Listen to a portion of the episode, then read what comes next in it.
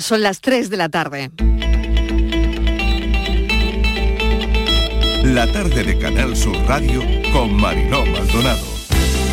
Se empezará próximamente a reducir el número de ingresos hospitalarios por día, pero justo en ese momento que se reducen los ingresos hospitalarios aumentarán los ingresos en UCI. En el momento que empiecen a descender los ingresos en UCI aumentarán los fallecimientos. Esa ha sido la evolución de las seis olas, por tanto esa será la tendencia hasta que acometamos evidentemente el fin de esta sexta ola. Si bien es cierto, es que la sexta ola puede tender de pandemia a endemia. Por un lado, tristeza por el hecho de que se corrobora, esta, es una pieza más de los ERE, se corrobora cómo durante tantos años han robado a los andaluces el anterior gobierno socialista.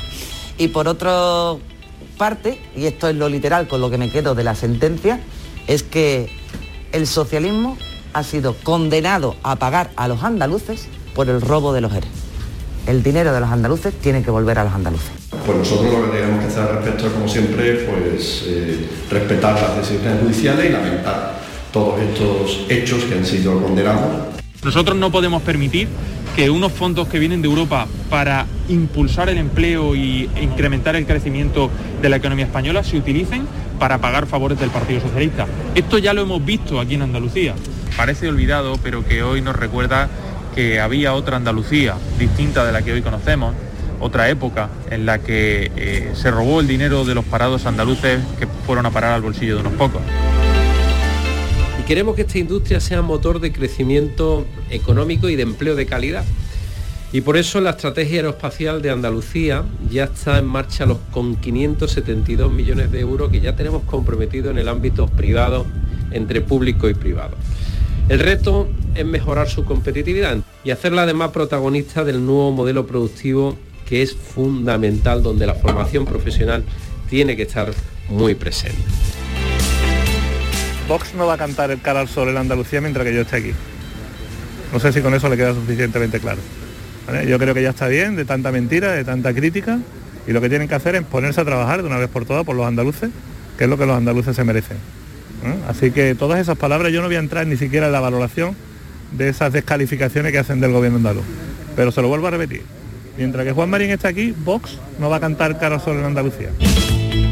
Yo lo que le pido a Pedro Sánchez es que mañana mismo cese a Alberto Garzón. Que lo cese ya porque si no, él se hace responsable de las declaraciones de Alberto Garzón. No se puede decir que es muy lamentable un comentario, no se puede lanzar al ministro de Agricultura a hacer un tour mediático y luego que Alberto Garzón siga en el gobierno, porque lo que está diciendo es claramente, primero, que compra la tesis de Alberto Garzón.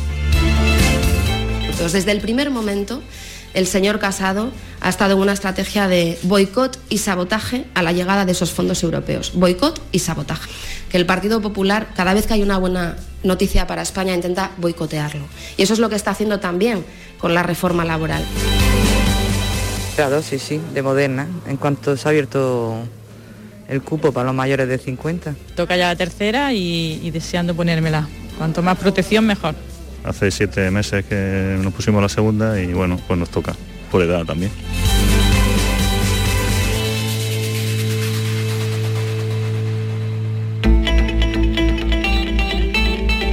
La tarde de Canal Sur Radio con Mariló Maldonado.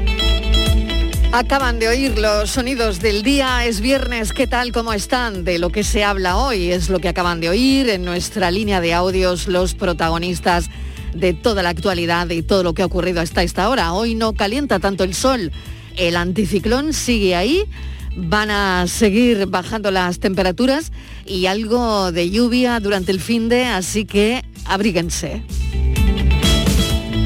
Al margen de la pandemia, que ahora les contaremos los datos, es noticia un avance científico que tiene que ver con esa gran desconocida que es la esclerosis múltiple.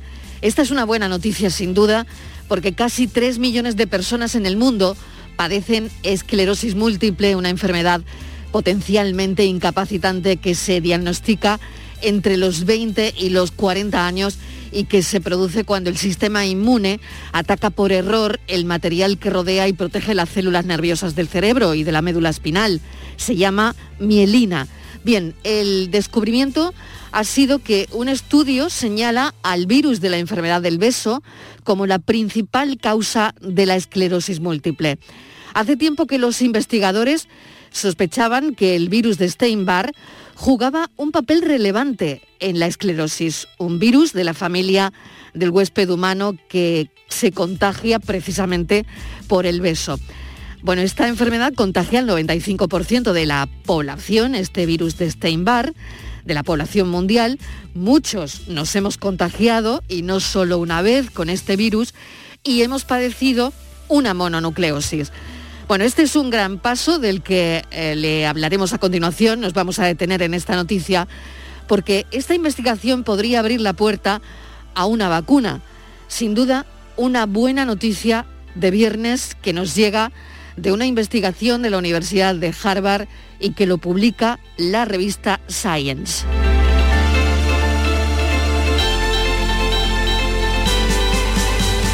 Y será mañana cuando pagaremos 2,94 si nos hace falta un test de antígenos en una farmacia. Ya no hay problemas de suministros, hay bastante menos demanda que en Navidades. La incidencia se sigue moderando, seguimos en esa curva de bajada de los últimos días. Pese a todo, son muchos los contagios, aunque las UCIs siguen resistiendo. La carrera por las vacunas contagia a Europa. Ayer se abrió la puerta aquí en España para la cuarta dosis para personas inmunodeprimidas y la tercera dosis para mayores de edad. Lo dimos ayer a esta hora, pero no está mal recordarlo. Los que se contagiaron podrán ponerse la tercera dosis cuatro semanas después del positivo, siempre que hayan pasado cinco meses desde la última vacuna.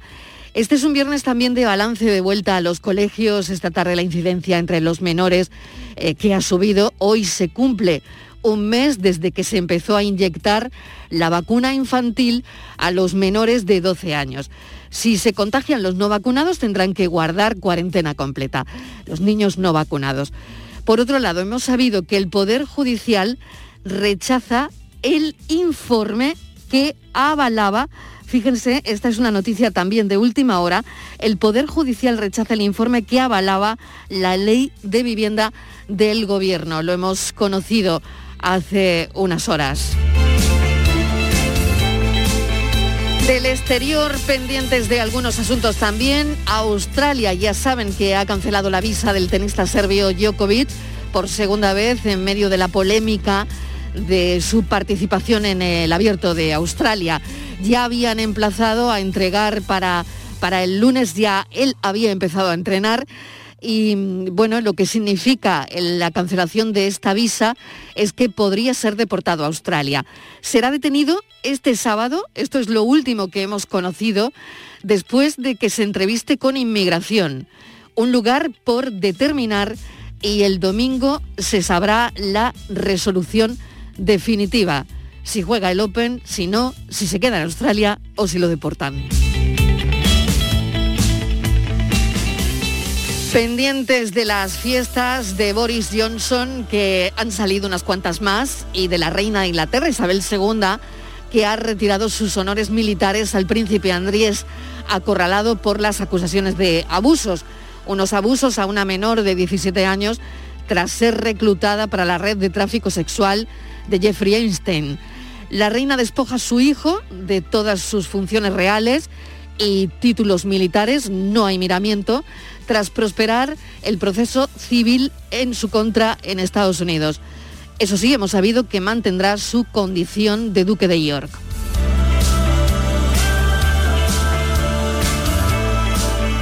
Y para cerrar otra noticia que hemos conocido esta mañana, condenados Antonio Fernández, es consejero socialista de empleo, y Juan Márquez, es director general de Trabajo y Seguridad Social, a siete y cuatro años de cárcel por las subvenciones concedidas a la empresa Aceitunas y Conservas, pieza separada de los SERE.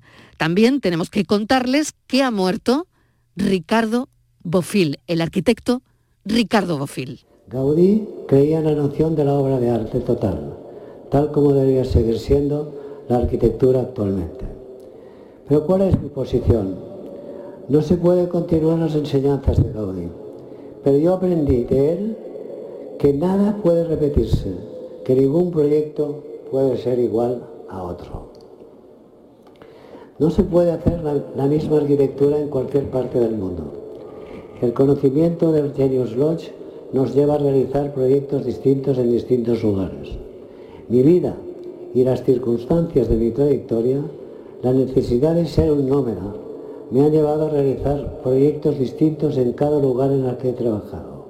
He realizado unos mil proyectos y he construido en 35 ciudades distintas. Habla de sí mismo cuando le nombraron doctor honoris causa en Barcelona, en Cataluña. Instagram, las redes sociales han recuperado, están recuperando a esta hora para los más jóvenes y para un público internacional la mágica plasticidad de, de sus proyectos, ¿no?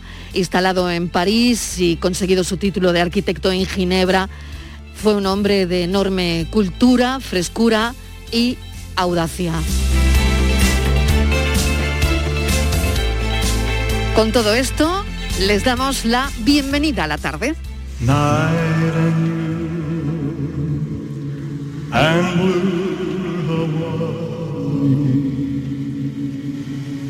The night is heavenly, and you are heaven to me. Lovely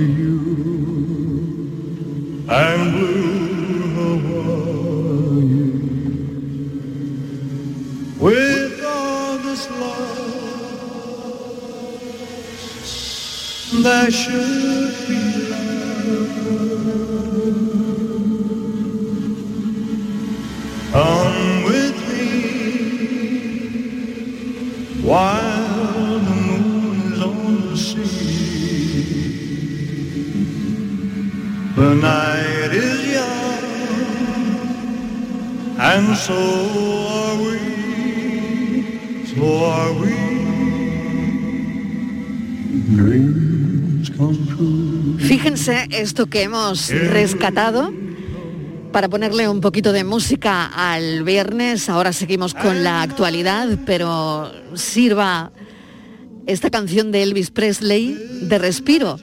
Nos hemos trasladado hasta el año 1973 y esto que oyen fue el primer concierto de la historia transmitido vía satélite al mundo. Aloha from Hawaii. Fue visto por televisiones de 36 países del mundo con una audiencia estimada de billón y medio de telespectadores. Elvis Presley concedía la primera oportunidad jamás conocida de que sus seguidores de esa parte del planeta pudieran disfrutar de su música. Su representante inspirado en la visita del presidente Nixon a China organizó lo que sería la actuación de Presley en Hawái y la retransmisión vía satélite. Se transmitió a través de un satélite en Asia y Oceanía por primera vez en la historia, una efeméride musical para recordar del indiscutible rey del rock. No solo hizo historia por realizar esta retransmisión vía satélite, sino también por ser considerado como el espectáculo de una sola persona más visto en la historia de la música. Esto también lo cantó. In the way she woos me. I don't want to leave her now. You know I believe in how.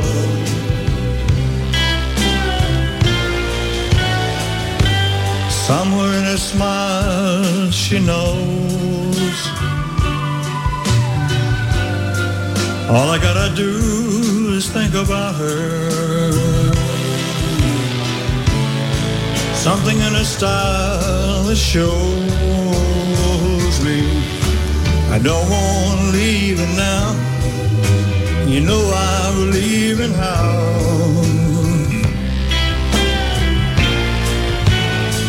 Casi tres y cuarto de la tarde.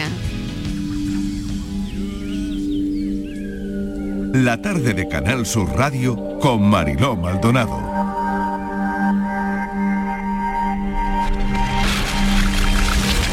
Seguro que si recibes una multa en casa se te acelera el corazón, pero vamos a ver qué está pasando con un timo sobre multas. Estíbaliz Martínez, mesa de redacción, ¿qué tal? Bienvenida. Hola Marilo, ¿qué tal? Sí, bueno, a quién no le da la vuelta el corazón si recibes una carta tan fea, ¿no? Que encima son feas, las Nada me agradable. refiero. Cartas que recibes Es de la. DGT son notificaciones de multa, pero mucho cuidado porque la DGT no te anuncia nunca una multa eh, a través de mensaje. Y esto es lo que nos dice Mariló, la Policía Nacional, hoy en sus redes sociales. Mucho cuidado, porque dice que hay un nuevo intento de robo de datos y, por supuesto, de dinero. La Policía Nacional ha lanzado, Mariló, a través de sus redes hoy una alerta en la que dice que la DGT no está enviando a nadie, a nadie correos electrónicos reclamándoles una multa de tráfico que no tiene pagada. Así que dicen, si te ha llegado eh, un correo de este tipo, lo primero que hay que hacer es no picarle, o sea, no darle, dice la policía. Si se trata de, dice que es un email que encima son brutos y torpes, dice la policía que son email con una redacción poco habitual, incluso con faltas de ortografía, pero para eso hay que darle al clic que no le va a dar nadie. Dice que ellos aparecen en un enlace, eh, pinchas para que te dice que te dan la solución para poder eh, arreglar este problema administrativo y que si quieres, bueno, pues que tienes esa opción. No, es una trampa. Con este enlace pueden infectar tu eh, ordenador, tu teléfono móvil y te llevan a una web que no es nada segura, que se hace pasar por la oficial y te cogen todos tus datos e incluso tu dinero. Dice la policía, ¿qué hay que hacer? Bueno, pues lo que hay que hacer es bloquear al remitente de este correo y eliminar el mensaje, pero nunca Nunca, jamás, dice la policía Mariló, que no abramos ningún correo que no estemos esperando. Si recibimos un correo de cualquier cosa, que nos llega un paquete, que una multa, lo que sea, no. Porque además la DGT, todos sabemos que no nos manda mensajes, lo que nos manda es una cartita a casa. Así que de mensajes nada. alertar sobre este asunto como lo está haciendo mi compañera Estíbaliz Martínez, que es eh, muy importante y que para eso estamos aquí. Yo desde luego no, no pienso ya abrir ese correo que, que me llegue, ¿no? Bueno, vamos con la noticia del día. Yo creo que es de las noticias más importantes que podemos dar hoy. Es el estudio que sugiere que la esclerosis múltiple, considerada de causa desconocida, sería en realidad una complicación de la infección por el virus de Steinbar que causa la enfermedad del beso. Es una conclusión a la que han llegado un equipo de la Universidad de Harvard. Lo contábamos para abrir el programa hoy, Estivaliz. Sí, Marilo, es un estudio, como tú decías, de la Universidad de Harvard, un estudio que llevan ya muchos años con militares de- del ejército americano y que lo que demuestran es eso, que la principal causa de la esclerosis múltiple pues es esta es la enfermedad del beso, es este virus, ¿no? Es un estudio publicado en la revista Science eh, que informa que la enfermedad de la esclerosis múltiple está provocada por este virus del que tú hablabas, Steinbar, que es un este virus es un tipo de, de la familia de los virus del herpe humano que tanto tenemos, ¿no? La esclerosis múltiple, Marilo, que es una enfermedad neurodegenerativa, en España afecta a unas 50.000 personas. Suele iniciarse, suele empezar entre los 40, entre los 20 y los 40 años de edad y hasta ahora sin causa conocida. Eh, los científicos Mariló eh, no sabían cuál era su causa, pero eh, sí sospechaban, sí sabían que una de las principales causas podía ser precisamente este virus. Esto era una de las principales sospechas que se tenía. Eh, sin embargo, establecer una relación causal entre este virus y la enfermedad ha sido una tarea muy complicada porque este virus infecta, como tú decías, aproximadamente al 95% de la población adulta mundial y algunos, como tú decías, en más de una ocasión, ¿no? Y en cambio, este virus afecta a toda esa población, o sea, yo creo que no se libra nadie del virus, pero en cambio, la esclerosis múltiple es una enfermedad relativamente rara. ¿Por qué es importante este estudio de Harvard? Porque este descubrimiento, Marilo, del origen de esta enfermedad, de esta grave enfermedad imparable, porque por ahora no tiene cura, es sin duda, dicen, un gran paso para la medicina porque, y ahí yo creo que está el interés, podría prevenir ese tipo de infecciones, por ejemplo, con el diseño de una nueva vacuna. Vamos a hablar con David Vila, es afectado de esclerosis múltiple, presidente de la Asociación Malagueña de Esclerosis. Cumple 45 años la semana que viene, es profesional de la fotografía, durante más de 20 años, diseñador gráfico y creativo publicitario con 23 años de experiencia. Ha dirigido además eh, algunos cortometrajes, así que es un hombre muy creativo. Casado desde el año 2006, tiene una hija de 11 años, Laura, y su diagnóstico, su diagnóstico le llegó a los 37 años. David Vila, gracias por acompañarnos. ¿Qué supone una noticia como esta para ti? Hola, ¿qué tal? Primero, encantado. Eh, vamos a ver. Ve, ma- imagínate, eh, da todo un vuelco toda tu vida. ¿Qué vamos a hacerle? O sea, te ha llegado hecho por sorpresa y tienes que aceptarlo. Ya está, y seguir para adelante. No puedo hacer otra cosa. La verdad. Me llega por sorpresa, no te lo esperas. Yo me, me llevo 37 años y llevo ya 7 años con ella. Y mm, ¿qué voy a hacerle? Que es, como siempre digo, es una enfermedad desconocida, es como una lotería, me ha tocado, ya está. No puedo hacerle más vueltas, la verdad. ¿Cómo te encuentras ahora? ¿Cómo estás ahora? Eh, yo a esa pregunta siempre respondo de la misma forma. Primero digo siempre sentado, sentado. Eh, bueno, pero la, la verdad es que, bueno, pues la verdad es que no me encuentro mal. espero que que, um, que alguna vez se encuentre alguna especie de cura para esta enfermedad, con cual sea un guay, pero bueno, eh, hay que esperarlo, a que algún día se pueda aparecer y ya está. Mm. ¿Cómo te diste cuenta eh, cuáles fueron tu- tus síntomas? Creo que todo empieza cuando te intentas levantar de una siesta y notas algo raro. Correcto, cuando noto justamente de que me intento levantarme esa siesta y tengo como, una- como fiebre, ¿no? Y me di cuenta de que el lado derecho del cuerpo, porque en mi caso eh, se agarra en el lado derecho, mi ejercicio múltiple, pues veo que mi brazo y mi pierna pues no, no, no funciona. O sea, yo por más que intento hacer hacer que se muevan, no sé qué mover. Con lo cual en principio pensé que podía ser algún tipo de ictus o algún tipo de derrame. Pero bueno, eh, al final, mm, cuando llegué a urgencias, después de un montón de pruebas y todas esas cosas, a las tres horas y media, cuatro horas, pues empecé a recuperar el movimiento. Con lo cual, estaba claro de que no era algo relacionado con una especie como de ictus o derrame o infarto cerebral, yo que era algo neurológico. Y eso fue lo que me dijo la, la mujer que me cogió en el, la especialista que busqué en, en neurología, en el caso.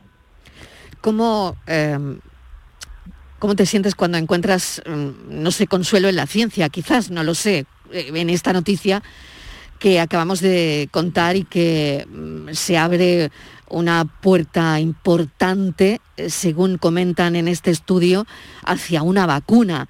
Lo vamos a hablar enseguida con el portavoz de la Sociedad Española de Neurología, que en este momento está intentando aparcar para hablar con nosotros.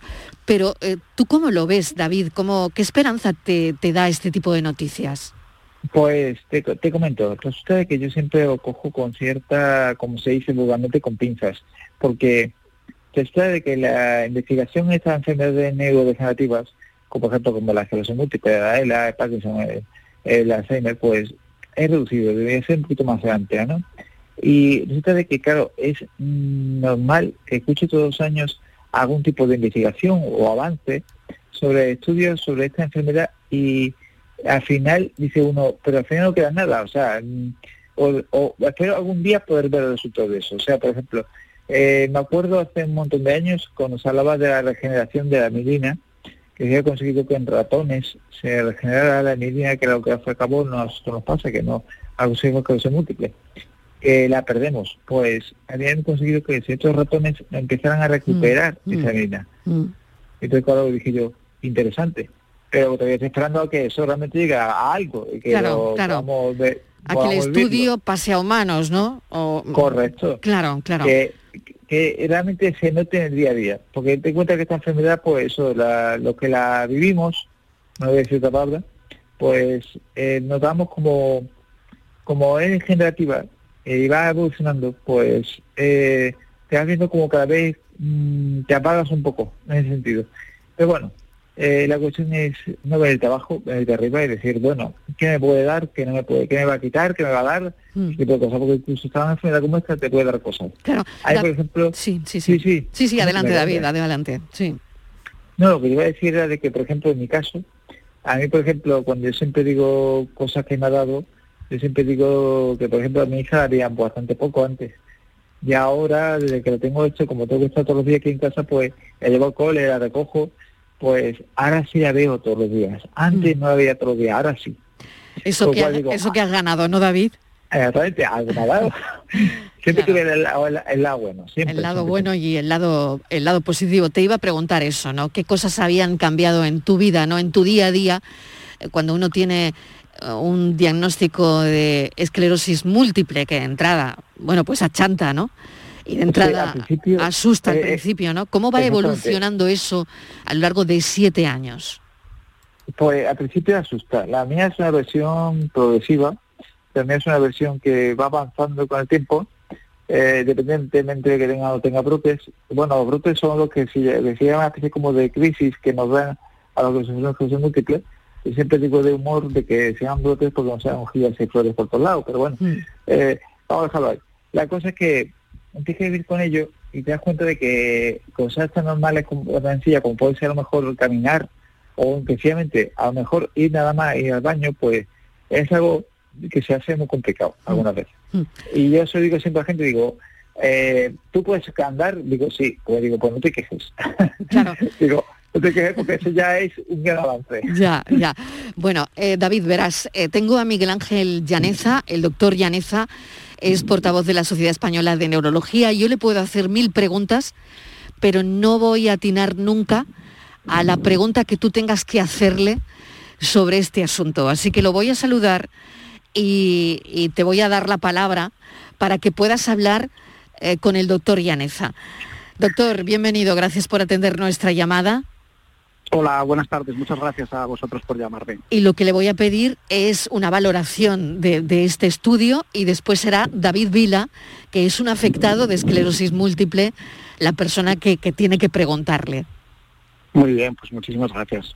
Eh, mira, con respecto a la valoración del, del estudio, eh, estos estudios eh, son, bueno, vienen ya de, de- de largo recorrido. Son, son estudios que se iniciaron ya hace años en Estados Unidos entre, entre veteranos y personal militar de, de Estados Unidos, eh, en los que se cogieron pacientes a los que se les estudiaba, pues si habían tenido contacto previamente con el, con el virus de Epstein-Barr, que es el virus que produce pues lo que llamamos eh, enfermedad del beso, mononucleosis infecciosa, cuando afecta a adolescentes o adultos jóvenes y se veía eh, cuál era el, estado viral, ¿no? Si, si habían tenido contacto o no con el, con el virus y luego a estos pacientes se les seguía durante, a estos individuos, a estos sujetos se les seguía durante tiempo y se veía eh, cuáles de ellos desarrollaban una esclerosis múltiple, cuáles no lo desarrollaban y se comparaba con eh, población similar en edad, en sexo, tal, sana. Digamos que eran los, los, los controles, ¿no? Estos eran los, los controles. ¿Qué se veía? Se veía que el 100% de los pacientes que desarrollaban esclerosis múltiple eh, tenían eh, antecedente de exposición al virus, habían estado en contacto con, con- ese virus. Entonces, bueno, como esta es una enfermedad de la que no se sabe la causa y se ha eh, investigado mucho y se han visto, bueno, se han estudiado muchos posibles factores ambientales que, que pudieran mm, influir en el desarrollo de la enfermedad, eh, siempre se ha postulado el virus de Epstein-Barr como uno de los principales factores ambientales que parece que pueden poner en marcha en el, en el organismo de un individuo genéticamente predispuesto eh, eh, el, poner en marcha el mecanismo para que se produzca la enfermedad. Esto parece muy atractivo, ¿no? Decir, bueno, pues la causa es esta, porque el 100% de los pacientes que tienen esclerosis múltiple han sido infectados en algún momento de su vida por, por el virus de Epstein-Barr. Entonces, dicho así, suena como muy, eh, como bueno, como muy tajante. ¿Qué pasa? Que el virus de Epstein-Barr, el virus de Epstein-Barr, está presente en el 95% de la población general.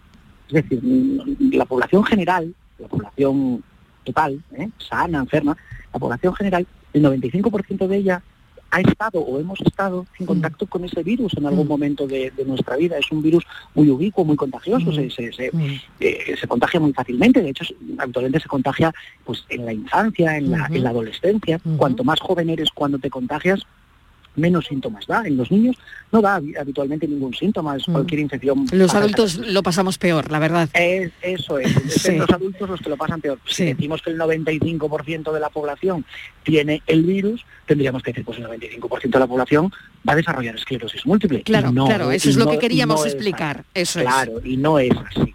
Entonces, bueno, parece que sí, que tiene un papel que puede ser importante para que algunos individuos que entran en contacto con ese virus puedan desarrollarlo, la enfermedad, pero de ahí a decir tajantemente y a ciencia cierta el virus es la causa directa o la infección por el virus es la causa directa de la enfermedad, eh, nos parece, bueno, pues que a eso hay que tomarlo con un- una cierta precaución. Claro, y sobre todo tiene que haber mucho más, ¿no? Porque si no estaríamos, todos padeceríamos esclerosis, ¿no? Está claro. Voy a darle paso a David Vila, eh, que es afectado de esclerosis. Hemos charlado unos minutos con él, pero no sé si tiene alguna pregunta que hacerle.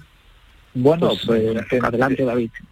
Yo tendría alguna pregunta muy sencilla. Vamos a ver, me me imagino que todo lo que son los socios de mi de lo que la asociación en la que estoy, en ANFAM, en ANFAM.es, pues resulta de que tendrían ganas de preguntarle. eh, este descubrimiento nos puede ayudar bastante con el tema de nuestra enfermedad, o sea, para poder encontrar algo que sea una especie como de, de vacuna o de medicamento que nos ayude justamente a, par- a poder pararlo o hacer que no pueda evolucionar tanto. Bueno, va- vamos a ver, eh, lo que tenemos que tener en cuenta es que el virus, en caso de que se demostrase que hace algo realmente eh, directamente con la enfermedad, sería la puesta en marcha de- del, del- del mecanismo inmunológico que va a dar lugar a la enfermedad.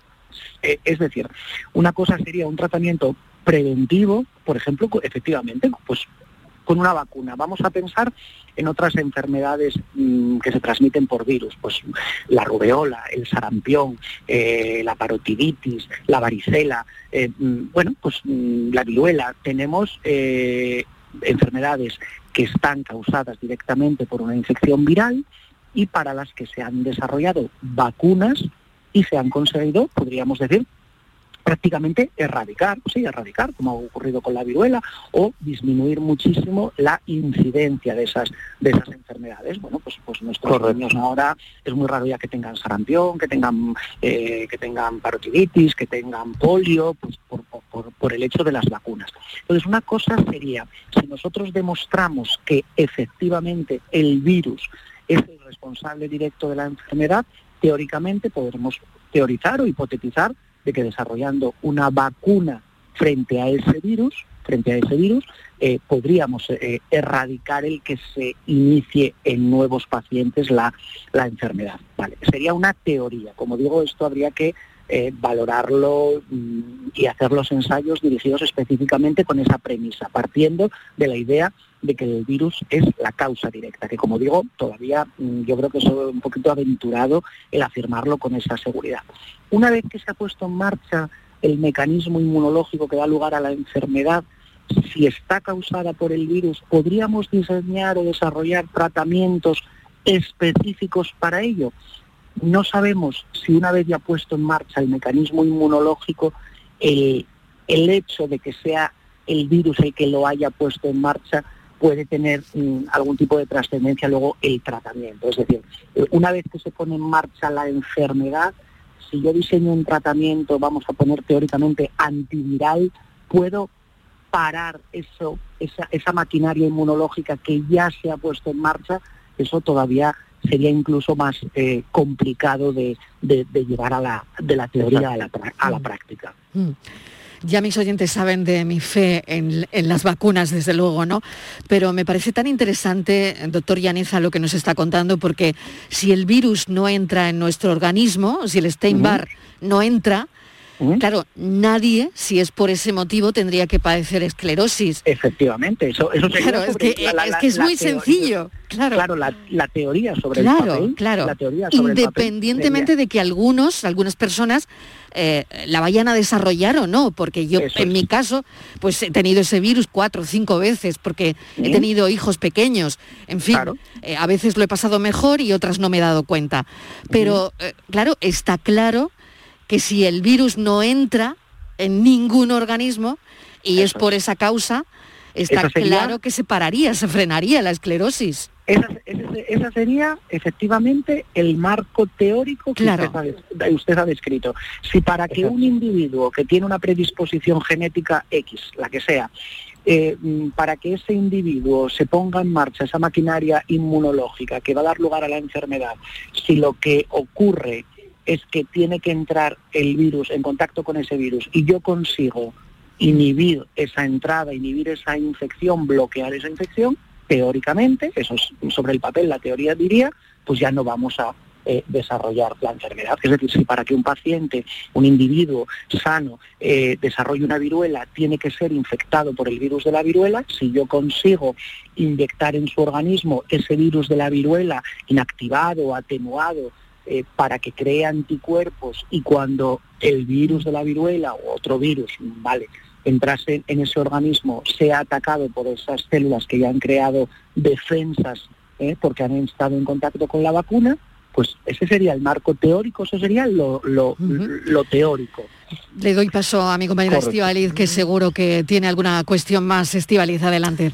Sí, eh, doctor, mm, buenas tardes. Ayer, eh, bueno, pues nos alegrábamos mucho, ¿no? Con esta noticia y a la vez también nos asustábamos porque todos, si no lo hemos tenido, hemos tenido a alguien muy cercano con la, con la enfermedad del beso, ¿no? Y bueno, pues no gestionamos bien la información y ya empezamos a pensar que de ahí nos el siguiente paso es la esclerosis múltiple. A veces los titulares son, hay que... Enga- les- les- engañosos. engañosos, les tenemos que llamar Hay que para... explicarlos, hay que explicarlos. Por eso es les verdad. llamamos, ¿no? Para no... De hecho, de hecho, hoy mismo desde la Sociedad Española de Neurología hemos emitido un comunicado explicando todo esto que hemos estado comentando ahora en estos minutos previos y, y con un, digamos, un, un corolario, un resumen al final en el que en el que nosotros mismos ponemos eh, el haber tenido una mononucleosis infecciosa, el haber tenido una enfermedad del beso, no in- no, nos- no implica que ese paciente vaya a desarrollar una esclerosis múltiple, porque ese es el problema que ha generado este titular.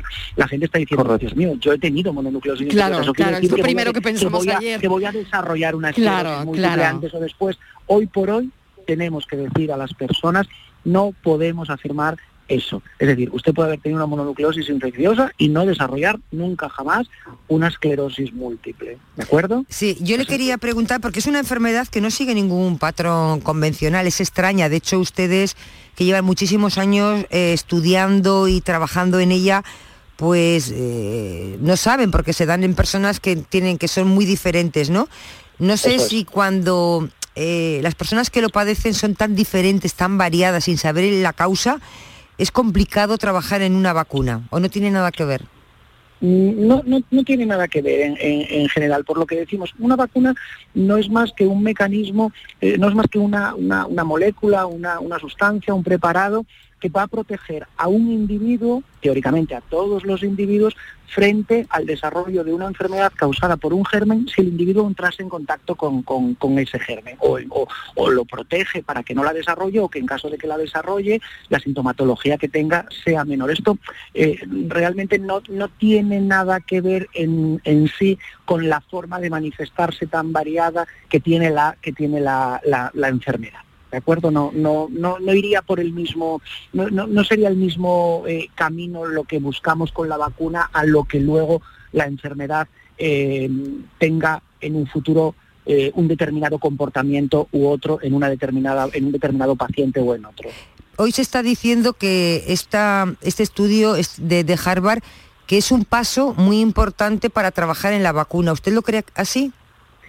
Eh, vuelvo a enlazar con lo que decía antes. Si efectivamente llegamos a demostrar que la causa que produce en los pacientes, en los individuos genéticamente predispuestos, que la causa que produce la enfermedad es la infección por un microorganismo, en este caso un virus, obviamente tendríamos mu- mucho camino adelantado. Habría que diseñar, como decíamos antes, una vacuna frente a la posible infección por ese virus y, como decía antes, de una forma teórica, en un marco teórico, eso nos diría, bueno, pues el paciente eh, eh, se le vacuna frente a este virus y esto le protege del desarrollo de la enfermedad. Habría que ver si hay que vacunar a toda la población, si, eh, si, se, si entre comillas, y quiero que eso se interprete bien, con eh, eh, todas las, eh, toda la población vacunada, toda la población eh, vacunada se beneficiaría de esa protección, si habría que buscar algún perfil genómico o genético para eh, mm, seleccionar a los individuos más susceptibles de desarrollar la enfermedad. En medicina pensar que todo tiene que ser café con leche para todos es, es, es difícil, es, es, es complicado, porque hay muchos, mm, hay muchos otros factores que pueden eh, estar jugando un papel importante, además de esa teórica infección por el, por el virus, y no todo ser controlable con el desarrollo, el diseño de una vacuna. Y quiero que cierre la entrevista David. eh, está, está escuchándonos, eh, lleva, bueno, pues eso, ¿no? Ha hecho preguntas interesantes también al eh, doctor eh, especialista en neurología que nos está acompañando también. David, eh, tuyo es el, el tiempo. Pues solamente decir que me ha encantado escuchar al doctor hablando, porque como siempre, me, bueno, muchísimas gracias, Eh, me encanta escuchar a las personas que saben de lo que, está, de lo que están hablando. Pues es lo que decimos, de que esto solamente es un principio, solamente hay que con pinzas, es posible que nos ayude a combatir esta, esta grave enfermedad. Y bueno, yo espe- espero que de verdad sirva para, para poder, eh, eh, digamos, encontrar una forma de poder combatirla un poquito mejor. Ya está. Pues, Porque la verdad, eh, efectivamente, eh, ya te digo. y además, como has dicho, esta enfermedad es lo que decimos nosotros siempre en la, en la enfermedad de las mil caras. No hay dos Sí. personas iguales, pero claro, el, un tratamiento, una vacuna, no es no va contra esa cosa específica, va contra eh, va contra como sería el virus que provoca. No va contra los, exactamente, no va contra lo que sería que se duele más en brazos, duele en brazos, no, no, no, no. Va contra lo que lo provoca. Y eso es lo que es más esperanzador en ese sentido. Doctor Llaneza. Efectivamente, pues eso es lo que ha, lo que han contado ahí, lo, lo- lo ha, lo ha expresado muy, muy bien y muy claro. Muchísimas gracias a los dos, doctor Llaneza, portavoz de la Sociedad Española de Neurología, y David Vila. Mucha suerte, Gracias mil gracias por habernos atendido. Un placer. Pues nada, muchísimas muchas gracias. Muchas gracias. La ciencia, que tiene mucho camino que, que recorrer en algunas enfermedades, pero que se abre una puerta, desde luego, esperanzadora con esta noticia que acabamos de, de comentar y de la que acabamos de hablar. Es un gran titular del día, al margen de la pandemia, es un avance científico que tiene que ver con esa gran desconocida, la esclerosis múltiple, y que bueno, se podría encontrar una, una vía para, para la vacuna o incluso un antiviral. Seguimos en unos minutos con la actualidad después de esta pausa. La tarde de Canal Sur Radio con Mariló Maldonado. También en nuestra app y en canalsur.es. Con Social Energy comienza el año ahorrando hasta un 70% en tu factura con nuestras soluciones fotovoltaicas y vino a la subida de la luz. Además, aprovecha las subvenciones de Andalucía y pide cita al 955-441-111 o en socialenergy.es. Solo primeras marcas y hasta 25 años de garantía. La revolución solar es Social Energy. Anda, mira a ver cuál ha sido la fecha ganadora en el último sorteo de mi día. Claro, el móvil te lo cuenta todo, verás. 15 de marzo de 1936. Venga ya, ¿sabes que es el día que se casaron mis abuelos? Durante años celebramos ese aniversario. Qué casualidad, es verdad. He visto varias fotos de ellos súper jovencitos. No sé si será casualidad, pero vamos a ir pensando ya otra fecha para el próximo sorteo de mi día de la 11. Cada lunes y cada jueves se reparten miles de premios. 11. Cuando juegas tú, jugamos todos. Juega responsablemente y solo si eres mayor de edad. El sabor de un cardito de pollo aneto es gloria, porque en aneto lo hacen como yo, solo con ingredientes frescos y naturales de verdad, cocinados a fuego lento. Y nada más, fresco y natural, como un campo al amanecer, sin exagerar. La magia de este lugar está siempre esperando a que la visites. Disfruta de cada plato de la gastronomía local. Embriágate sin medida del mejor ocio y cultura. Aprende de la dedicación artesanal ubetense y conoce la ciudad patrimonio de la humanidad. Piérdete por los cerros de Úbeda. Cada fin de semana te llevamos a los mejores rincones de Andalucía, con Andalucía Nuestra. Los sonidos de cada provincia, su historia, sus tradiciones, su cultura, su valor. Descubre una Andalucía hermosa, completa y única en Andalucía Nuestra. los sábados y domingos desde las 7 de la mañana. Quédate en Canal Sur Radio, la radio de Andalucía.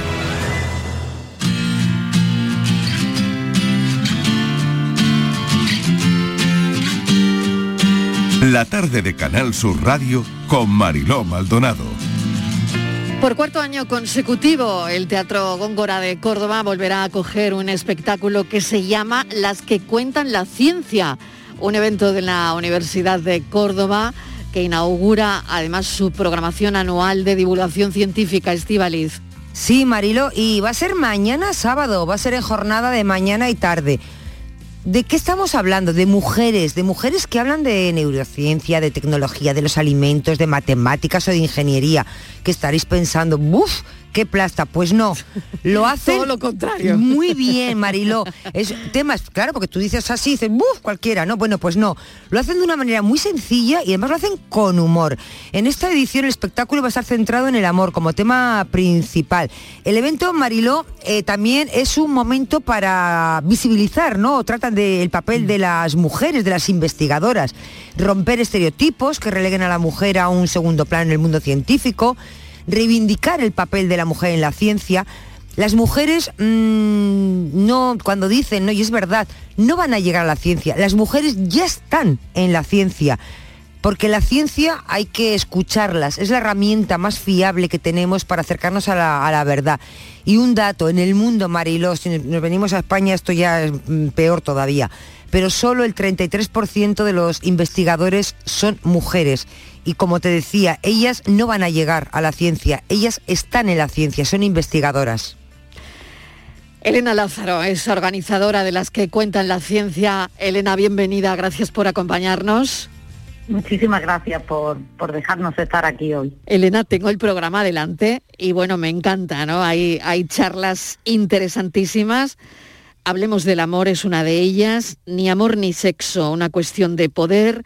La fiesta de los neurotransmisores, los jueces que no amaban a las mujeres, el amor román mítico. en fin, bueno, creo que me encanta eh, cada charla, sobre todo de entrada, de entrada, eh, los títulos que le habéis dado, ¿eh? Eh, bueno, son los títulos, sobre todo son los contenidos y quienes las dan. Eh, ya llevamos, eh, esta es la quinta edición de, de, mm, las que cuentan la ciencia. El grupo ya de mujeres que, divulgan y que dan estas charlas es un grupo más o menos fijo. Ahí siempre hay alguna incorporación y demás, algún cambio, pero es un grupo ya bastante consolidado y ya han demostrado con creces que son unas maravillosas divulgadoras eh, bueno, no lo demuestran solo en este, en este evento, ellas se dedican profesionalmente a la investigación y a la comunicación de la ciencia. Y, y la verdad es que creo que mañana pues nos lo vamos a volver a pasar muy bien, como nos lo llevamos pasando ya cuatro años en el Teatro Góngora, cuatro ediciones porque la primera fue fuera del teatro, todavía no había quien creyera mucho en este proyecto, ¿eh? tengo que decirlo, cuando lo planteamos la primera vez, uh, esto de la ciencia y la cultura, esto parecía que no, pero no, sí que, que hemos demostrado que, que valía la pena y creo que mañana va a ser fantástico. Mm. Desde luego es muy importante para, bueno, ahora que se lleva tanto esa palabra y que yo la verdad es que le estoy hasta cogiendo manía, ¿no? Pero visibilizar, eh, porque claro, visibilizamos lo que, lo que no se ve y una ya está cansada de cosas que no se vean, ¿no? Y mm, al final, esto es muy importante, Elena, es muy importante sobre todo de cara a, niñas y, mujeres jóvenes que van a decidir eh, o que están decidiendo si ciencias o letras o, en fin, todo esto, ¿no? no solo por las niñas, que lo es, por supuesto, porque las niñas necesitan referentes, son ellas quienes vienen por detrás y necesitan saber que, su sexo, que su género no es un inconveniente para dedicarse a lo que quieran, sean las ciencias experimentales, las matemáticas, o sea, el arte. Eh, el problema que tenemos con las ciencias experimentales, con las matemáticas o con la tecnología es que, así como en las artes o en las ciencias sociales hay muchos referentes femeninos y ellas pueden ver que pueden serlo, eh, les faltan esos referentes. Y sí es cansado, pero sí es que eh, hace falta hacerlas visibles. Eh, nosotros organizamos este evento, son muchas, muchas las iniciativas que se llevan a cabo en España precisamente para poner a la mujer en, en ese primer plano. Los medios de comunicación tenéis eh, un papel fundamental. Hemos vivido año y medio, llevamos de pandemia y tengo que contarlo. Bueno, yo aparte, bueno, presido de la Asociación Española de Comunicación Científica, es un análisis que hemos hecho y las mujeres volvieron a desaparecer como fuentes de información, como fuentes expertas en los medios. Volvemos a, a- a encontrar rápido la voz de los, de los hombres y, y a faltarnos la de las mujeres. Así que sí, eh, es cansado, sí, el feminismo lleva 200 años dando la batalla, pero no podemos desfallecer ni muchísimo menos. O sea que eh, hay que encontrar todas las fórmulas. Y la del espectáculo de las que cuentan la ciencia es una, es una entretenida, una manera más, pero es una manera también comprometida con, con este objetivo de, de- visibilizar la ciencia, no solamente la ciencia hecha por las mujeres, eh, hay algo mayor, es que la ciencia es eh, una actividad eh, diversa, hecha por personas diversas, como cualquier actividad humana, ¿no? Que no hacen solamente hombres de mediana edad heterosexuales, que puede ser el estereotipo, ¿no? La ciencia le hace todo tipo de personas y, y es importante que las instituciones científicas eh, se comprometan en, en- en hacer entender a la ciudadanía que, que la ciencia está hecha por personas y por personas como tales diversas. Elena Lázaro, mil gracias. Las que cuentan la ciencia por quinto año consecutivo en el Teatro Góngora, que volverá a coger, bueno, pues a unas charlas divertidísimas y sobre todo muy divulgativas. La divulgación científica y que tenemos que, hay que estar ahí. Eh, Yo sí puedo contándolo y vosotras estando ahí empujando. Mil gracias, Elena. Muchísimas gracias. Tengo que decir que mañana quien no tenga entrada para llegar al teatro, que ya se han acabado, puede seguirlo en, en YouTube, youtube.com barra Ciencia, que lo vamos a emitir en directo. Muy bien, pues lo seguiremos. Elena Lázaro, muchas gracias. Gracias a vosotras. Adiós. Virginia Montero, vamos con la foto del día. La imagen de hoy es de Patri Díez, fotógrafa, creadora y profesora de técnica fotográfica y lenguaje visual. Su fotografía la ha llevado al periodismo, a lo artístico y a la docencia. Reflexiona sobre la imagen fotográfica, desarrollando ideas que conectan el taller, la obra y el relato periodístico. Actualmente se encuentra trabajando en su tesis doctoral sobre el fuera de campo de la imagen. Podemos encontrarla en el Diario El Independiente de Granada, en la Escuela Faro de Fotografía y en el Caleidoscopio Fotográfico. Por cierto, que impartirá un taller sobre creación y narración fotográfica en el campus de la Universidad de Cádiz a partir del 4 de marzo. Especialmente hoy, no se pierdan un detalle de la foto del día de Patri 10 titulada Un pequeño alivio de poesía. Y ya saben nuestros oyentes que pueden ver la foto del día en nuestras redes sociales. En Facebook, La Tarde con Mariló Maldonado y en Twitter, arroba La Tarde Mariló. Plazó a Madrid con el Atlético de Bilbao, pero uno de sus agentes marcó la casilla de la próxima semana. Con Vicky robar, la pelota le viene metiendo buenísima, va para bien, atención, se viene Vinicio, va por primero, Vinicio, lo tiene Vinicio. Entrenando en la ciudad malagueña. También le a las imágenes grabadas por un Djokovic en Marbella era la primera contradicción en su declaración. Llevo un rato mirándote mientras resuenan otras cosas. Siempre hay un trozo de ti donde la carne y sus sombras se encuentran. Un pequeño tramo, una pizca para el deseo. A la fotografía se le olvida su limitación cuando una luz despistada aparece, cuando las sombras emergen y para entonces ya no existen ni los coches, ni las pantallas, ni los ratones, ni las bestias, ni los tenistas, ni las supercopas, ni las mentiras, ni las verdades. Solo lo que la fotografía rescata para un pequeño alivio, un pequeño alivio de poesía. Es la foto de hoy. Es más que una foto, una recreación literaria. La tarde de Canal Sur Radio Con Mariló Maldonado. También en nuestra app y en canalsur.es.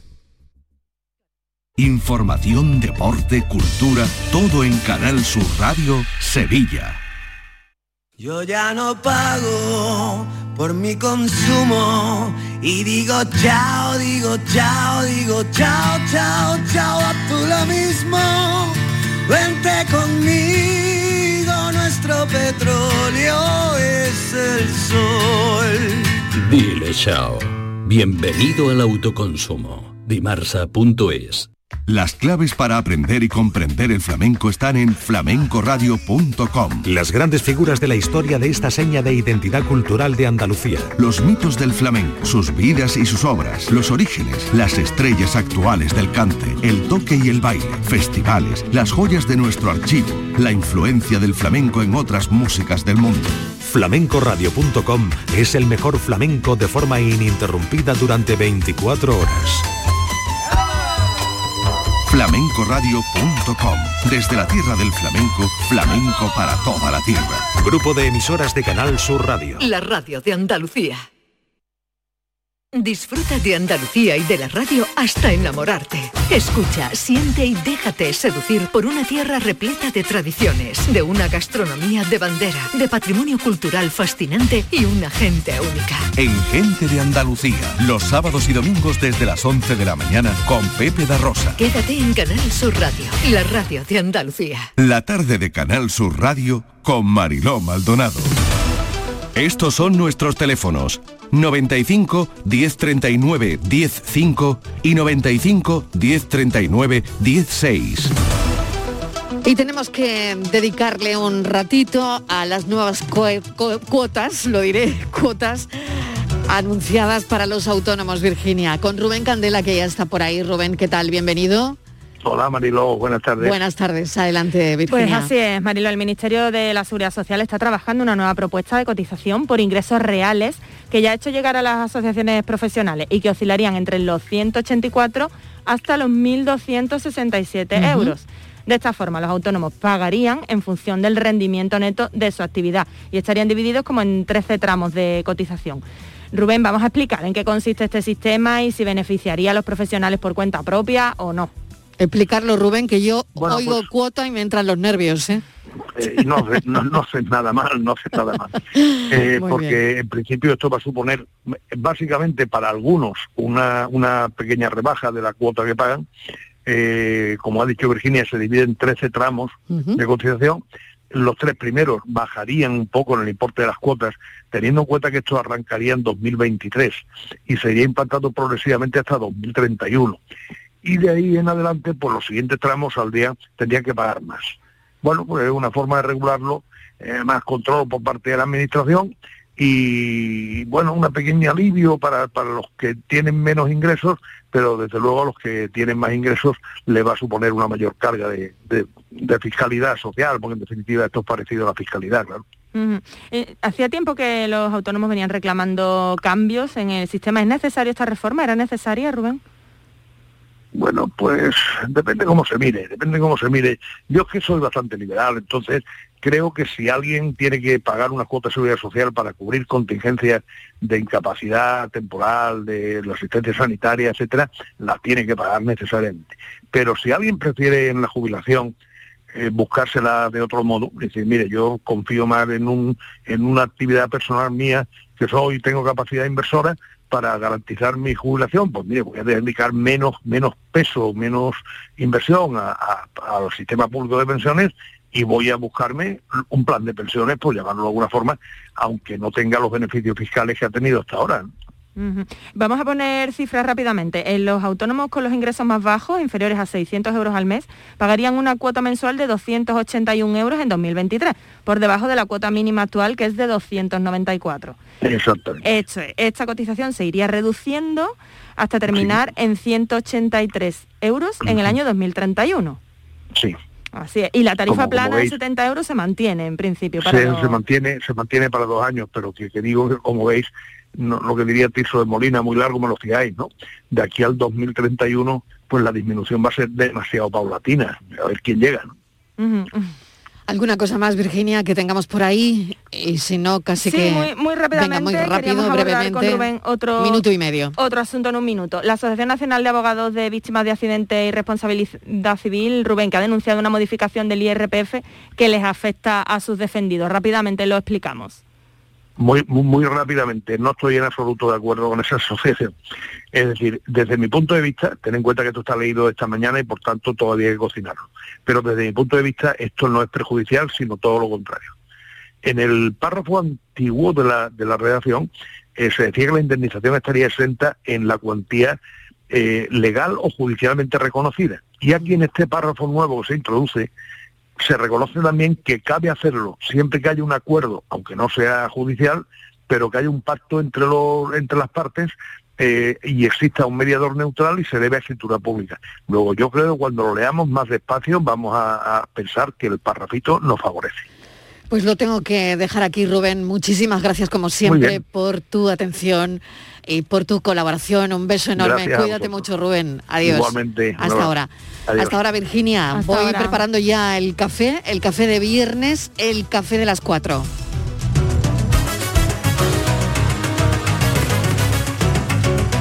La tarde de Canal Sur Radio con Mariló Maldonado